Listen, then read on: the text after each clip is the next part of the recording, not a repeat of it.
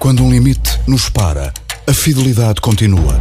Continuamos juntos na proteção, na assistência e na saúde. Somamos esforços e multiplicamos vontades para estarmos ainda mais próximos das pessoas. E se a tecnologia nos faz chegar mais rápido, é com o coração que chegamos mais perto. Foi há mais de 200 anos que demos o nosso primeiro passo e desde então não paramos.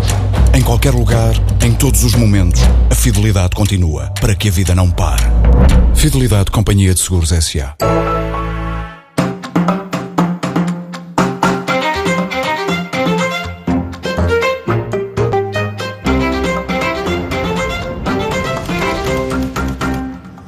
noite, Jorge Coelho, Lobo Xavier e Pacheco Pereira estão prontos para a circulatura do quadrado aqui na TV 24 e na TSF.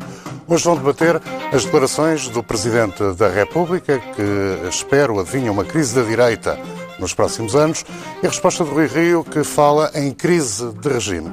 Mas antes, vão recordar a morte de Agostina Bessa Luís. Eu pergunto a José Pacheco Pereira pelo que falta dizer sobre a grande escritora. Nada, falta lê-la. E o que recomendaria de leitura? É, eu acho que aqueles que são, apesar de tudo, mais simples e têm uma estrutura romanesca mais sólida, sei lá, a Sibila, a Fanny Owen, são bons uh, para se ler, não são muito grandes, porque uh, não importa, as pessoas não têm nada que ler, coisas com 400, 500, que às vezes são fundamentais, como a Guerra e Paz, mas vale mais lê-la do que falá-la. É, há sempre esta coisa fúnebre e tal durante algum tempo e depois esquece menos que leia. António Lopes Xavier. Eu, eu realmente também vi já que toda a gente, pessoas que estudam e que têm, portanto, perspectivas académicas e perspectivas de, de, estudo sobre a Agostina já disseram tantas coisas que a mim resta-me só o, o, papel de um leitor. Na, na minha vida, enfim, nenhum escritor de língua portuguesa me influenciou tanto e para nenhum olho com tanto cuidado e nenhum me ensinou tanto sobre a escrita como Agostina. E, e, e na minha juventude, uh, Camilo. Uh, e, e, portanto, são, são até coisas ligadas e, portanto, eu devo, e cheguei a dizer isso à própria Agostina, que ela que eu corria para as livrarias com os seus, uh, os, seus, os seus lançamentos é, é, e, portanto, devo-lhe essa homenagem à família que conheço. É, é uma escritora, é, enfim, a, a, morte dela, é, obviamente, tem um significado é, físico e um significado para a família. Para os devotos de Agostina, como eu, a, a paragem da produção escrita já tinha acontecido há algum tempo. E, portanto, eu, eu gostava de dar um testemunho pessoal não só dessa influência que teve na, na, na e, e, no, no, no, modo como eu vejo a língua e no modo como aprendi a língua, mas, mas essa influência. Eu, eu na segunda-feira de manhã, uh, fui a uma livraria uh, e comprei uma terceira edição de um livro da Agostina uh, que já tinha, As Pessoas Felizes, uma editora que fez novas edições e aquela tem um aspecto diferente, é o mesmo conteúdo, mas apeteceu-me lê-la outra vez num, num, livro que eu tenho, levei-o, é um livro que eu recomendo, no mesmo sentido que o Pacheco Pereira, é um livro curto, cheio de, de, que contém muito as características dela, que é um conhecimento profundíssimo de todos os estratos sociais em Entre Douro e Minho, em todos os momentos do século XX uma, uma, uma observação sobre o Porto absolutamente fantástica, aforismos sobre a vida e os sentimentos das pessoas, a condição da mulher. Eh, esse livro tem até crítica, Agostina, que às vezes é tratada com desprezo ou ignorância pela esquerda, por acharem que ela era mais encostada ao lado direito, tem vários apontamentos críticos e cruéis e duros e curtos sobre a mocidade, ou sobre a PIDE, ou sobre a tortura, ou sobre a perseguição do pensamento político. Eh, foi, enfim, uma premonição, ainda não tinha, não tinha acontecido a morte da Agostina, e, mas a mim apeteceu-me comprar aquele livro que já tenho e lê-lo outra vez no meu tempo livre, coisa que fiz. E tenho uma saudade imensa que não, não, haja mais livros, mas há muitos livros para ler e realmente acho que as pessoas não, não leem o suficiente, não têm paciência, não percebem o estilo, procuram às vezes a, a história e o enredo e a narrativa, quando aquilo é muitas vezes uh, simplesmente descrição de personagens, de ambientes uh, e aforismos, e é isso a sua riqueza. Jorge Coelho? Eu acho que depois de 10 anos de, de afastamento, uh, efetivamente agora uh, morre uh, uma grande escritora, uma grande referência da nossa cultura. E nestes últimos dias uh, foi interessante porque ouvi na rádio várias entrevistas que ela foi fazendo durante estes últimos anos e até uma entrevista da filha com a neta. E foi muito interessante para quem gosta de ler, como é o meu caso, e de ter lido não todos os livros, porque isso será quase impossível dada a quantidade de, de, de, de livros e de, de outras coisas que fez, crónicas, foi uma, uma escritora com uma produção eh, fantástica, digamos, e com uma utilização severa da língua portuguesa eh, e foi para mim muito interessante ficar a conhecê-la melhor porque não tinha ouvido essas entrevistas na altura, uma em, em 2000, eh, nos anos em que a última entrevista que, que, que ela deu eh, na, na, TSF e depois agora uma entrevista do ano passado, de, do ano passado à mãe, eh, à filha e à neta, que são muito interessantes para se ver como é que foi a, a formação de, de Agostina durante estes anos todos. E, na verdade, é uma pessoa com uma capacidade notável de ser ela própria. E eu retenho uma frase uh, interessante que lhe perguntaram nessa entrevista qual, qual era a imagem que ela gostaria de deixar uh, quando partisse. E ela disse uma coisa interessante que cada um de nós deve refletir. Ela disse: Olha, não faço ideia, é a imagem que depois, que, que depois acontecer. Isto diz muito do que é que ela, como é que ela encarava a vida. O, o, o, o António Lopes Xavier referiu essas questões que houve, polémicas dela eh, relativamente por ter sido mandatária do professor Cavaco Silva, mas também foi apoiante da candidatura do Dr. Jorge Sampaio. Sim. É uma pessoa que fazia o que queria, como queria e não queria saber de nada como é que as pessoas reagiram, reagiam às suas decisões. Nos dois referendos que houve, tomou posições ao contrário, eh, na, na interrupção voluntária da gravidez a favor, na regionalização contra, embora fosse uma pessoa de, de grande. De, de puxar muito para o Porto e para o Norte, e às vezes também, também lhe, lhe calhava uh, de ser encostada a, uma, a um conceito de, de não nacional por o facto de ter esse tipo de valores uma grande mulher e uma grande escritora e também estou de acordo. Agora é preciso é que eh, se promova a leitura de tudo o que ela escreveu e tem, efetivamente, eh, obras notáveis para que cada um de nós possa usufruir delas o melhor possível. Bom, nós eh, daqui a pouco vamos para o debate gerado pelas palavras do Presidente da República e isso vai acontecer daqui a menos de um minuto. Os sítios precisam de Estado e os Estados precisam de sítio. Num mundo em turbulência, as explicações para o estado do sítio. Um olhar global e especializado para as histórias e protagonistas que marcam o nosso tempo. Estamos mais livres ou mais sitiados? Quanto mais sitiados, mais livres. O Estado do Sítio. Um programa de Ricardo Alexandre e José Cotileiro. Ao sábado ao meio-dia e sempre em podcast em tsf.pt. Circulatura do quadrado, depois do que disseram Marcelo Rebelo de Sousa e Rui Rio, vou perguntar a Pacheco Pereira se em Portugal estamos à beira de uma crise da direita ou de uma crise de regime. Eu acrescento uma terceira coisa. Não apenas as palavras do Presidente, não apenas as declarações do Rui Rio, os novos casos de corrupção, que eu acho que têm a ver exatamente com o mesmo tipo de matérias são as duas coisas. Há aspectos que são de crise, não direi de regime, mas enfim, de, de, de, regime no sentido do que está. Ou seja, há uma crise do que está, que é clara e que abrange muitos aspectos da vida da sociedade portuguesa E há depois uma crise da direita que tem a ver com a crise que está e tem a ver com fatores próprios da, uh, da direita.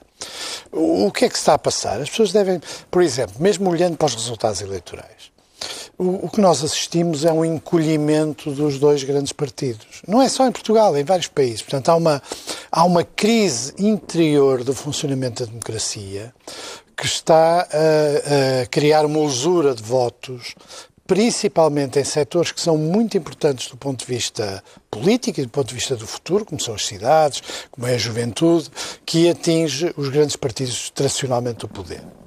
Isso é um aspecto. Outro aspecto, é por isso que eu sou uma corrupção, é que é evidente que em Portugal está-se a, está a, criar um caldo de cultura. A corrupção é o principal mecanismo de aumento do, do populismo. É o principal, é o tema central.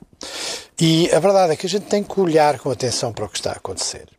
Não é apenas estes casos que agora vieram a lume, é uma coisa que é muito importante na democracia portuguesa. Eu não acho que a corrupção esteja associada à democracia, como às vezes os populistas dizem. Eh, quem conhece, por exemplo, a história da ditadura em Portugal sabe que ela está cheia de casos de corrupção do princípio ao fim, só que a censura não permitia que se soubesse. Portanto, a corrupção em democracia é mais visível, não significa que seja mais. O que eu acho que nós temos que olhar com atenção é para os partidos. Porque um dos aspectos mais importantes, particularmente para os partidos do poder, e eu não, aqui não faço grande diferença entre o PS e o PSD, o que é que está a minar por dentro desses partidos? E o que é que revela, e porque é que nós temos que olhar com atenção para os casos mais recentes de corrupção? De algumas daquelas pessoas, todas as pessoas que andam na vida política ouviam histórias de corrupção há 10 anos, há 20 anos. O problema é saber como é que pessoas que tiveram sempre essa fama, não estou a discutir se são culpados ou não, mas estou a discutir por um problema genérico, tiveram sempre essa fama, conseguem ter carreiras partidárias de sucesso. Para mim há um problema nos partidos, que é não existe uma verdadeira cultura contra a corrupção dentro dos partidos políticos em Portugal, particularmente em relação aos partidos do poder, no PS e no PSD. Mas a fama não começa no momento em que as carreiras já são de sucesso. Não, é, é as duas coisas, praticamente. Bom, então, se é nesse caso, já deviam ter deixado de ter carreira há muitos anos. O problema é que nós não temos, dentro dos partidos, uma, uma, uma reação à, à corrupção que faça com que não se promovam pessoas, quer para as autarquias, quer para o Governo Central, quer para o aparelho de Estado, sobre o qual há dúvidas sobre a sua honestidade. E a verdade é que dentro dos partidos sabe-se imensa coisa. Quer dizer, que não pode dizer, é só os jornalistas. Não! Imensas coisas que se sabem muitas vezes são boatos, raras vezes são injustas. Raras vezes são injustas. E, e, e, a verdade é que dentro dos partidos não há uma verdadeira. Repara, este caso que houve com o Armando Vara e com o Duarte Lima. Quer dizer, só praticamente quando entram na cadeia é que alguém se lembra que eles não podem continuar membros do partido. O, o, o, há muito tempo que essas pessoas estavam envolvidas em casos sucessivos de corrupção, não se pode partir do princípio que um partido político só deva sancionar, ou pelo menos impedir o progresso na carreira, ou pelo menos não, não dar lugares eh, fundamentais a pessoas, não tem que esperar pelo julgamento do tribunal. Porque há, há, há, eh, nós temos que criar uma cultura anticorrupção que seja de todo o sistema político. E quando nós tivermos uma geração de dirigentes políticos que tenham essa cultura, essas pessoas não podem fazer carreira. E não podem, e, e, isso é um dos aspectos que as pessoas têm que estar muito atentas, porque isso depois gera, são todos uns corruptos, políticos são corruptos, nós é que somos inocentes. Esse é um aspecto da, da, daquilo que eu chamo a crise interior da democracia, que em Portugal tem esse aspecto e tem outros. E depois tem, há outros aspectos, que é, uh, e que tem muito a ver com os partidos. Eu acho que o problema em Portugal, grande parte da doença interior da democracia portuguesa, não tem a ver com os mecanismos democráticos, tem a ver com alguma necessidade de alterar a legislação de maneira a garantir uma maior participação uh, dos cidadãos na vida política, tem muito a ver com o facto de sistematicamente os grandes partidos terem pessoas que vão parar à cadeia, ou que são arguídas, ou que são acusadas, com uma relativa indiferença. Com uma relativa indiferença. E isso é, é, tira prestígio à vida política na democracia. É que depois se acrescenta a, a dificuldade que têm os partidos de lidar. Por exemplo, repare uma coisa. Um dos aspectos da crise que tem a ver com a comunicação social. É, quais são os argumentos de caráter uh, racional que atravessam a vida política. Hoje estamos a discutir um saber se é uma crise de regime, se é uma crise da direita, é importante discutir, porque é uma discussão que pode ser tida em termos racionais. Se a gente ultrapassar o clubismo partidário e deixar de achar que as pessoas só emitem essas opiniões, ou porque perderam, ou porque ganharam, e, e, e ficarmos numa espécie de futebol político, se a gente ultrapassar isso, essa é uma discussão importante. Isso é uma Mas forma... repare, repare que um argumento, por exemplo, tem três frases. Os relatos parlamentares não têm argumentos, têm os incidentes, têm as frases assassinas, têm a comunicação social não, não dá, uh, favorece o patos, a emoção, em detrimento da discussão racional. Portanto, esta crise da discussão racional é péssima para a democracia. E, e mesmo quando a semana passada discutimos aqui a questão do PAN, uh, há, há, há, pouco escrutínio sobre a vida política, há, pouco, há pouca atenção ao que se passa, há um escrutínio completamente futebolístico. Aquele diz isto é porque subiu, aquele diz aquilo é porque baixou. Um subiu, outro desceu. Quer dizer, aquela coisa uh, das escalas de, de, que os jornais todos usam, esse tipo de empobrecimento do, do escrutínio político e do relato político favorece o clubismo. E há um incremento de radicalização na maneira como, os, como se vive a vida política, uh, não é radicalização no sentido que as pessoas vão para bombas ou façam ameaças, não é nesse sentido, é no sentido de que hoje há cada vez menos terreno para entendimentos. E é por isso que as frases do Rio, que toda a gente anda aí a subir para as paredes acima, não, não significam necessariamente o Bloco Central, que é outro, outras das frases repetidas. Diria que foram ambos, o Presidente da República e Rui Rio, certeiros e oportunos. Foram, só que um fala do geral e outro fala do particular. E o outro, ao falar apenas da chamada crise da direita, uh, não vai aos, uh, aos, aspectos da chamada crise da direita, que são aspectos estruturais de, dos defeitos do sistema político. O que acontece à direita é uh, há uma fragmentação política à direita e há uma perda de identidade política, porque na verdade nós nunca tivemos nenhum partido da direita sólido em Portugal desde o 25 de Abril, a não ser nos cinco anos da Troika. E foi o PSD que abandonando uh, uh, o, património social-democrata colocou à direita e serviu de albergue espanhol para, para think tanks, para, para personalidades que há muito tempo não tinham votos e, portanto, foram buscar ao PSD esses votos. E agora tem um, um, um dilema de orfandade. A, direita, a crise da direita em Portugal é a orfandade do PSD do passado. Então daqueles não era anos. para o PSD esta, esta coisa? Não, é não faz parte da direita. Não. O, o... Oh, oh, oh, desculpa, oh, António. Eu estou a tentar discutir não na base de eh, temos aqui a direita e temos aqui a esquerda. Problema, não, não é muito simples simples. Eu, eu, por exemplo, não, não, não sou de direita. Sim. E, no entanto, sou membro do PSD. Sim, não. não. as não coisas não, são. Mas... As coisas não são. A maioria das posições que eu sou capaz aqui de exprimir em relação ao trabalho, em relação aos trabalhadores, em relação à necessidade de cuidar dos mais desfavorecidos, são da doutrina social da Igreja, quer dizer, não é preciso ser um... Sim. Agora, o que aconteceu é que nos últimos cinco anos estas posições pareciam o Bloco de Esquerda. Vamos alargar Portanto, o há alguma coisa de errado no que aconteceu nos últimos anos. O que aconteceu nos últimos anos foi uma deslocação de que eu posso dar múltiplos exemplos, que é para não se dizer que não existiu, do PSD para a direita, o albergue espanhol, porque o PSD tinha os votos, foi lá toda a gente para dentro do albergue espanhol, e o Rio perturbou, não alterou, perturbou. E ao perturbar, gera aquilo que o Presidente chama a crise da direita, que eu também não sei muito bem o que é que ele está a pensar, quer dizer, mas que há crise nessa área, há, porque o partido que dá os votos nos serve, enquanto lá estiver o Rio. Os outros são pequeninos, não, não conseguem substituir. António Lobo Xavier, crise da direita, crise de regime ou nem uma coisa nem outra? Eu tenho dificuldade em discordar do Pacheco Pereira. Estava à espera de, de me sentir mais, mais atrapalhado ou mais desafiado, porque não, o, o, que é que eu acho na questão da, da, da, da crise da, da direita referida pelo Presidente da República? Eu eu acho, eu vi muitos comentários, a esquerda a dizer que aquilo era contra a esquerda, a direita dorida por estarem a escavar a ferida.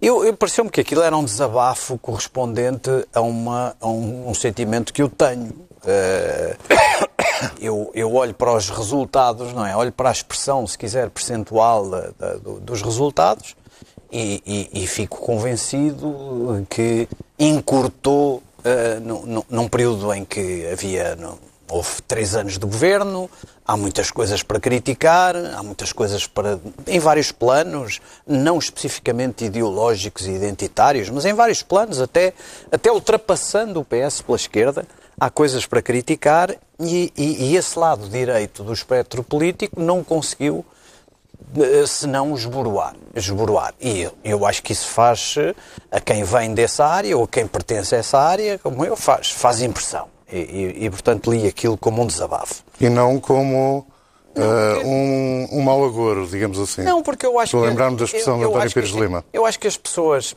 enfim, o, o, o, meu amigo António Pires Lima de vez em quando aparece a, a, a fustigar assim uh, uns ditos, mas, mas na verdade, quando olhamos para a lógica, numa lógica de, digamos, de Sherlock Holmes, uh, o que é que se diz? Diz que ao, que um Presidente da República, em abstrato, o que convém é que não haja maiorias absolutas e que ele seja necessário para os consensos. Bom, uh, se é isso, não é? Se é isso, uh, não percebo que esta declaração atrapalha a direita, na medida em que é um sobressalto de alma. Não se pode imaginar que o interesse pessoal, depurado e decantado de um Presidente da República que só pense no seu interesse próprio, em abstrato, que tenha alguma coisa a ganhar em puxar a direita para baixo, o lado direito do espectro político. Pelo contrário, quer dizer, o, o equilíbrio e a ideia de importância das funções presidenciais é tanto maior quanto mais houver equilíbrio no, no, no espectro partidário. O António convive bem com a ideia de um presidente contrapeso à geringonça, Não, eu, em vez de um presidente árbitro? Ele sempre foi. Eu, eu, sempre disse aqui, disse várias vezes, o Presidente, durante os primeiros dois anos, foi perante o, o desnorte, eh, sobretudo do, do, PSD, mas também do CDS, num certo momento, o, o, e perante o que significava o suporte parlamentar do governo, o Presidente foi um equilibrador e, e supriu digamos assim, uma falência momentânea da direita. Portanto, pode fazer isto mais tempo, mas não, não creio que esteja obcecado com isso. Agora, o que me espanta é a reação às declarações dele, porque eu, eu, eu tenho muita pena. Quer dizer, eu, eh, a história da crise de regime eu não sei o que ela significa. Eu sei que o Pacheco Pereira também não sabe. Porque não sabe, porque o que é que as pessoas querem dizer com o regime? É um, é um chavão. Ah, é um chavão sim, muito na abstração do nome. na política portuguesa. Mas há uma crise da democracia. Porque, da democracia, sim, mas o que é que as, quando as pessoas dizem regime, não há um eleitor médio que possa perceber o que é.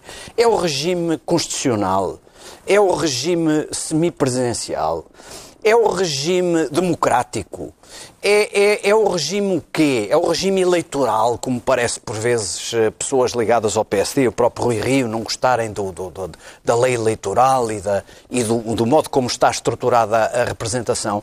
Dizer que existe uma crise de regime, não foi o que o Pacheco Pereira fez, porque depois foi ao sítio, que há uma crise da democracia, ou há, ou há, perigos para a democracia, dizer simplesmente que há uma crise de regime não serve para nada. Teria sido Como melhor que dissesse crise de funcionamento do sistema democrático? Sim, crise de representação. Crise de representação. Crise de representação, isso existe, mas não foi isso que ele disse, que o Rui Rio disse. Repare nisto.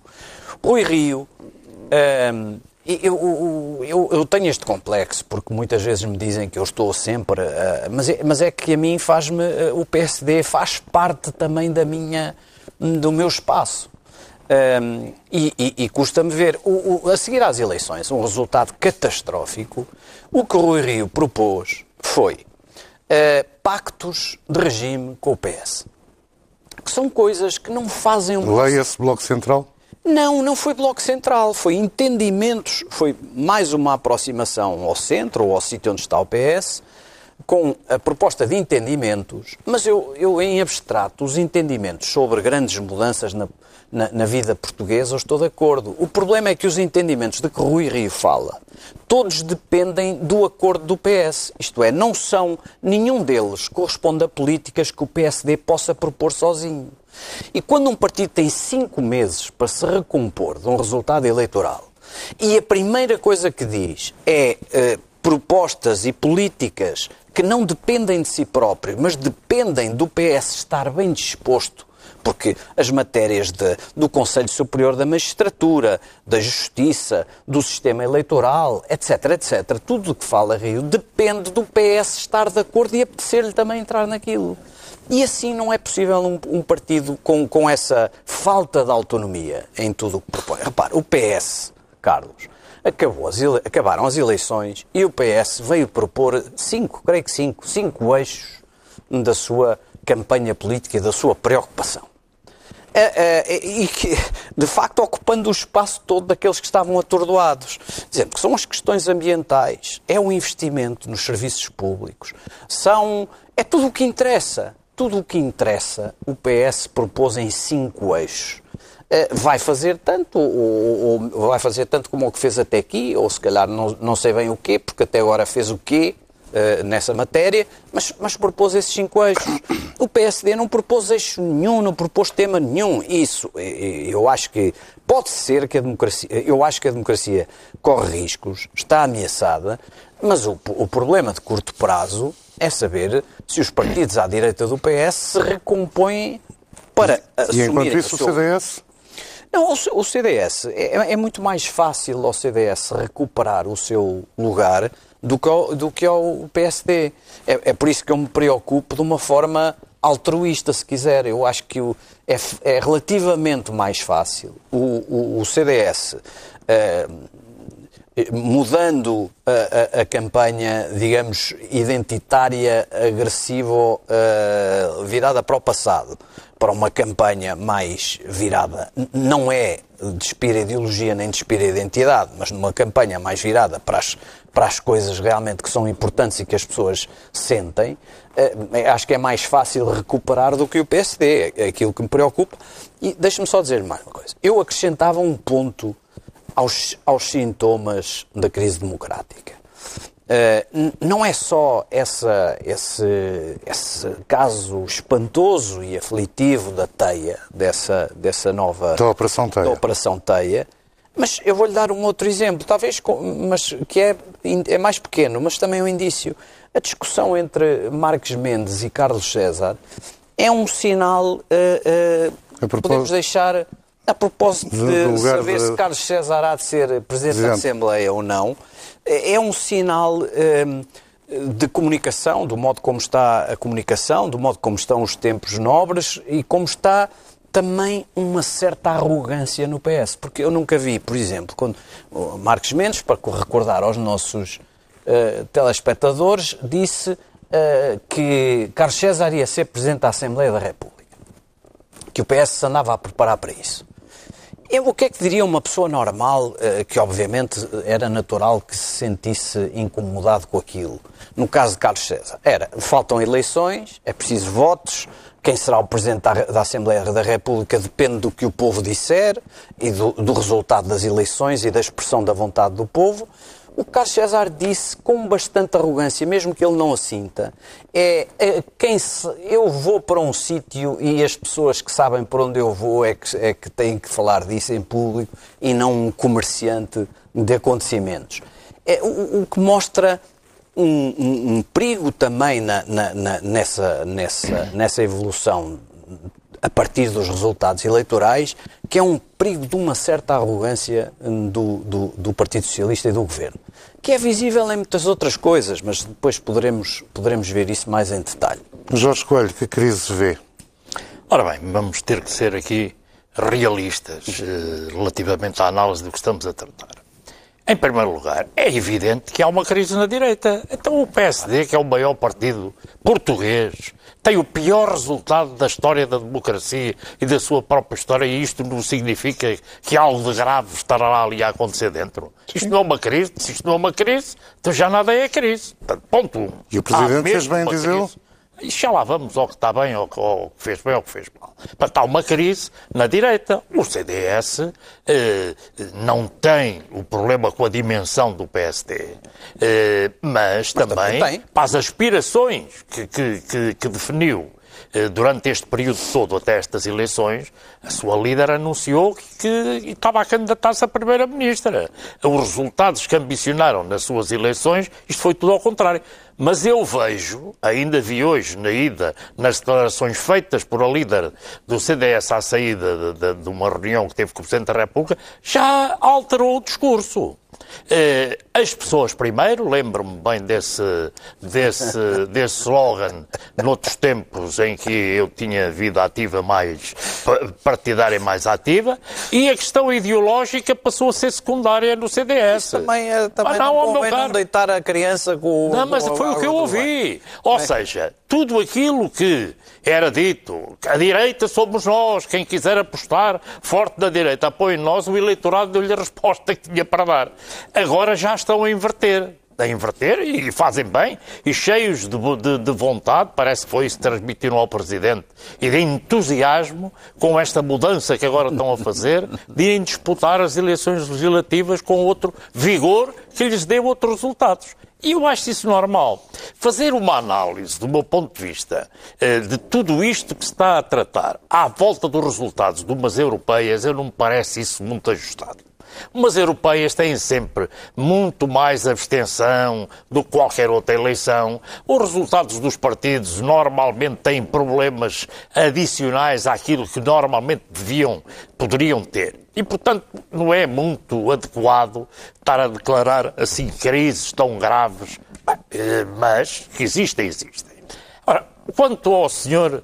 Presidente da República, vocês tenham paciência, mas a declaração que ele fez é uma declaração pré-eleitoral de, de candidato a Presidente da República. O que ele disse de forma muito clara foi: isto está-se aqui a desequilibrar tudo no, no, no, no, país, porque ele disse mais coisas. Ele disse que há um governo forte do PS, ele disse mais coisas, não vou aqui repetir, mas eu hoje fui ouvir. Ele disse muito mais coisas, até mais, mais uh, uh, determinantes relativamente àquilo que eu penso do, do que as coisas que, que as pessoas mais discutem. A questão de ser contrapeso merece-lhe alguma reserva?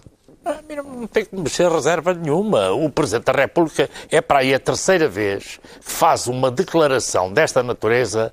Eh, no fundo, está a construir, do meu ponto de vista, eh, uma pré-justificação da decisão que vai tomar a seguir às eleições uh, legislativas, que todas as pessoas sabem qual é. Quer dizer, eu pelo menos não tenho qualquer dúvida da decisão que vai tomar, mas está a construí-la. E deu aqui mais um passo a dizer, bem, a direita, uh, uh, digamos, os partidos da direita não estão a cumprir o seu papel de dar equilíbrio ao funcionamento do nosso, do nosso sistema democrático. Se não estão, alguém tem que estar. Quem é que pode estar? O Presidente da República, que até tem essa função de equilibrador do sistema a nível geral. E isso não retira ao Jorge Coelho aquela vontade que falava não há muito tempo de, se as coisas continuarem assim, eu apoio a recandidatura de Marcelo Rebelo de Sousa. Não, antes por contrário, quer dizer, é, antes por contrário, só me dá argumentos.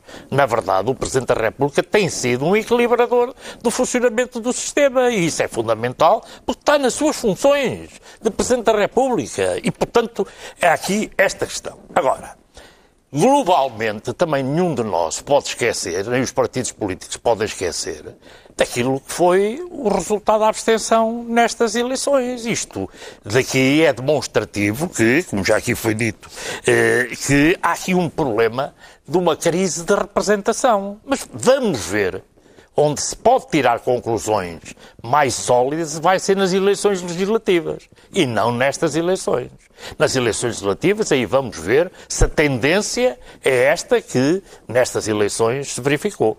Embora tenham votado mais pessoas nestas eleições do que há quatro anos. O que acontece é que se inscreveram 1 milhão e 400 mil. Eh, eh, eh, digamos, pessoas que vivem no estrangeiro e, portanto, os resultados percentuais passaram a ser diferentes. Eh, relativamente às questões que aqui foram colocadas, eh, nomeadamente pelo Pacheco, para relativamente à questão da corrupção. A corrupção é um problema gravíssimo da, da, democracia hoje, como foi sempre.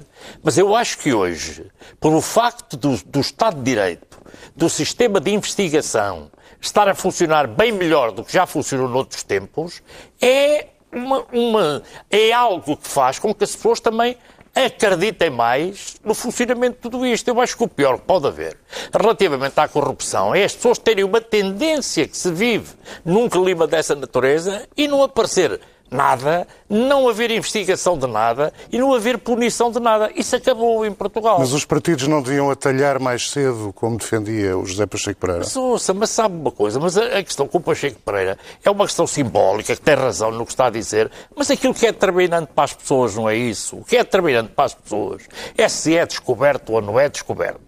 Quem anda digamos, a cometer atos de corrupção que é inqualificável, é o maior inimigo do funcionamento da democracia, é a corrupção e não é só por o ato, ato da corrupção.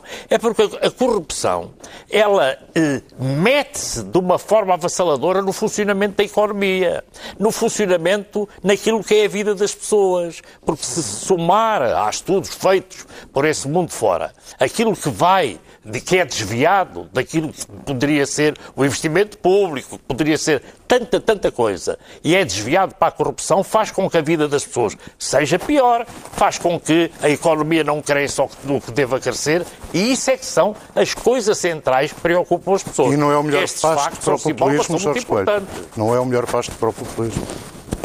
Ouça, é evidente que é uma das coisas que corresponde ao populismo. Que, que, agora, ainda, mas porquê que as pessoas da área que são os adeptos do populismo também não há corrupção nessa área? E não há enquanto não encontrarem. Na Áustria, Quer dizer, uh, foi. portanto, isso é também uma coisa que não, não, não pega, porque na área do populismo há lá tudo também. Depende dos países, depende das circunstâncias. Portanto, eu acho que nesta matéria, com toda a sinceridade, temos que ser aqui eh, racionais e, verdadeiros. Quer dizer, o Sr. Presidente da República fez isto com este objetivo. É mais um passo na construção da sua decisão. Tem todo o direito a fazê-lo e, as pessoas, e as pessoas têm todo o direito a criticar, indiferente, a não Indiferente o Presidente ao destino próximo do PSD, nomeadamente, e do CDS? Não, mas ouça, eh, eu vi concessão, digamos, de, quem ficou muito nervoso e, em vez de tratar de mudar uh, as coisas para ver se encontra um caminho que lhe crie condições de poder ter um melhor resultado nas próximas eleições legislativas, foi o PSD que passou, uh, o, o, professor Marcelo Rebelo de Sousa, digníssimo Presidente da República, passou o inimigo principal do combate político do PSD. Concessão do, do, do, do Dr. Pires de Lima, que até foi simpático nas críticas que fez, o CDS foi mais inteligente. Não vi ninguém estar a referir-se, nem hoje a sua líder à saída de Belém, teve um comportamento racional muito importante, porque tem que se adaptar a estas circunstâncias. Porquê? Porque se há pessoa que é muito difícil ser atacada para quem está em crise, como está o PSD, e escolher como, como adversário central é tudo a dar-lhe pancada, Ângelo Correia, até o David Destino, numa reunião, numa, está-se a transformar cada vez mais num radical. Quer dizer, nestes últimos tempos, era uma pessoa que era ali uma vertente de equilibrador disto tudo, e isto está-lhe põe nervoso. David Destino. Vi uma entrevista Sim. que ele hoje deu, uma, um, um debate que teve numa, numa rádio. E, portanto, escolhe mal a pessoa, que é a pessoa, por acaso, mais popular em Portugal, com quem mais os portugueses se identificam. Escolhem-no como adversário. Imaginem de que lado é que as pessoas ficam nesse debate. Do lado dele é que é o problema. Má ideia para escolher eu o Presidente como alvo. ironia o Jorge Coelho afirmar já a sua vontade de apoiar um presidente que ao mesmo tempo diz que o principal objetivo é funcionar como a direita no sistema político. Porque... Qual é o problema? Ah, Vivemos em democracia. Não, eu sei porque. Mas é a direita é fundamental. Eu sei porque é que isso não é problema. Sim. Não é problema, porque. E então, se estiver assim for, pequenino, melhor. For, não, é? não. não é outra coisa que eu estou a dizer. É o que eu estou a dizer é que você diz na primeira frase é assim: o Presidente da República vai apresentar uma candidatura destinada a reequilibrar o sistema político, coisa que só acontece se ele assumir a posição de representante da direita. E ao mesmo tempo eu, apoio. Não vou dizer que é representante da direita. Uh, bom. Não, mas eu só... não, não é bom. Você não pode dizer coisas que eu não disse. Mal, eu não disse nada disso. Não? Não, então, como representante da direita, se eu, eu elogiei-o aqui como equilibrador do sistema, Sim. um equilibrador não está de um lado nem do outro, é o que ele deve estar. Então, mas ele afirmou-se contrapeso, Jorge Coelho. Exatamente. Contrapeso. Não, é equilibrador. Você É, sabe é o que é um coisa. equilibrador? É coisa. O equilibrador é aquele que cria condições Você tem para que o sistema político Aquilo está esteja equilibrado. E o que é que ele, E o que ele vai e o que é que fazer? ele prevê? Se há crise. Não, você é- desculpa lá, ele prevê que se há Tem crise na direita, balança, isto fica assim. desequilibrado. Ele tem uma balança. Ouça, você acha que está equilibrado um país em que o centro-direita e a direita têm eu acho 28, que está 27%? muito desequilibrado, mas não é só aí que se vê o desequilíbrio. Não, mas aí vê-se que aí é, um, Qual- é o desequilíbrio? Sim. Olhe, por exemplo, é ter um Partido Socialista cuja política nas questões fundamentais em matéria económica não tem nada de socialismo. Ao menos podiam mudar o nome, para lá outro nome qualquer. Você sabe. Bom, se- eh, você, desculpe que eu esqueci-me aqui de referir uma coisa que, que eu vai só desculpar-me uma coisa, que é relativamente às questões do, do, do Dr. Marcos Mendes e do Carlos César. Eu, sobre o Dr. Marcos Mendes, não falo sobre comentadores da concorrência, não, não, não faço qualquer referência. Não vai dizer Agora, não que apoia é Carlos in- César Não podemos para é Presidente da. Assembleia. Não, eu só vou dizer uma coisa. Isto não é uma coisa isolada. Há um conjunto um- vastíssimo de, de- de troca de galhardetes entre eles, já lá vão meses, e portanto isso é mais um. Agora há uma coisa que o Carlos César não disse, e é importante aqui referir. O que ele disse é que a disponibilidade dele para o exercício de cargos públicos, quem ele entende que a deve saber, sabe. Não disse mais do que isto. A Adeus. disponibilidade dele. Eh, só para corrigir aqui Bom, esta E questão. com três minutos para cada um, antes de fecharmos o programa. Então, eu três à minutos para cada um. Ou seja, estamos a cerca de nove. Ah, Mas, ouça, mas eu me interrompi, o Pacheco. Eu sei. Ele estava a Mas falar. já estou a atualizar as contas. Está bem. Uh, vamos lá ver. Uh, um, um dos problemas de- deste tipo de programas, não é só este, é nós discutirmos uh, uh, aquilo que aconteceu na semana anterior. Eu compreendo que se faça, ou seja, a, a- declaração de ontem, a declaração de anteontem, a declaração de antes de anteontem, o pequeno escândalo à volta de uma declaração, as críticas, e isso é, que é um bocado inevitável em programas desta natureza, não estou a criticar que isso não se faça, mas faz-nos perder um bocado a ideia eh, dos fatores que são mais relevantes do que esse jogo de declarações. E é evidente que eh, as eleições europeias mostram uma crise de- dos antissocialistas, não é? Do- do- do- mais até do CDS e do, e do PSD. Mas, se a gente se fica por aí, a gente tem a ver com. Eu, eu não tenho nenhum problema em reconhecer essa crise. Essa crise existe. Do meu ponto de vista, é muito antiga. Porque quando nós vamos ver os resultados eleitorais do PSD, mesmo quando o PSD ganhou eh, a última vez em coligação com o CDS, há uma erosão do, do eleitorado tradicional do PSD e há uma perda muito significativa de lugares nas cidades e na juventude. Ora, nenhum partido consegue sobreviver a prazo perdendo setores que são estratégicos e que ele já teve no passado. Porque o que acontecia no passado era que o PSD tinha uma, uma votação significativa nas vendas, era uma espécie de, de bossa de camelo. E a bossa, à medida que ia envelhecendo, ia indo para o meio. O problema é que, à medida que vai indo para o meio, diminui. E, mas também o PS, se ver os resultados do PS em Lisboa, há igualmente fatores de crise idênticos. Portanto, os grandes partidos estão a perder um tipo de eleitorado que tinham. Estão a perder o PSD, então, ainda de uma forma mais drástica, basta olhar para o ma- mapa eleitoral, as zonas tradicionais de influência, e, eh, mas não é, são só esses fatores de crise. Os fatores de crise da vida política em democracia vão muito para além apenas das declarações dos agentes políticos, a atuação dos, dos dirigentes políticos, tem a ver com a maneira como a comunicação social trata a política, tem a ver com o peso das redes sociais hoje eh, no debate público, tem a ver com... eh, Concluindo. Com muitos outros fatores. E quando eu chamei a atenção à corrupção, é porque eu acho que em Portugal é um fator muito relevante.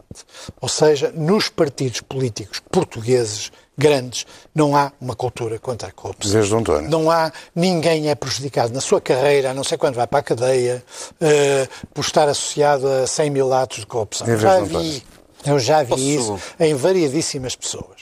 No PSD e no PS. Agora é a vez de António Lopes E Ferreira. outra coisa que a gente também tem que refletir, Ferreira. desculpa. Eu quero Bom, que- não tenho todo o tempo do mundo eu sei tenho que que não o tem todo o tempo do mundo, mas eu também ouvi com atenção o, o tempo. E todos o ouviram a si, portanto, Sim, mas por favor. só quero acrescentar uma coisa, que é... o- Rápida. o- rápida. Eh, rápida. Olha, agora, agora fizeram perder. Pronto. Eu se me lembrarem... Lembra-se daqui a pouco, António Lopes vou concordar. Com- Pegando na pega na corrupção. A corrupção, eh, o- o- andam a circular por aí, eh, eh, já se viu que as campanhas pró-ditadura ou pró-nacionalismo aqui em Portugal não, não, não pegam, uh, várias explicações, não vale a pena, não pegam, mas anda aí a circular agora umas, uma espécie de montagem com várias coisas que disseram sobre Salazar, uh, pessoas uh, absolutamente que nada tenham a ver com ele e que comentaram alguns aspectos da sua governação, como seja a frugalidade e a seriedade pessoal.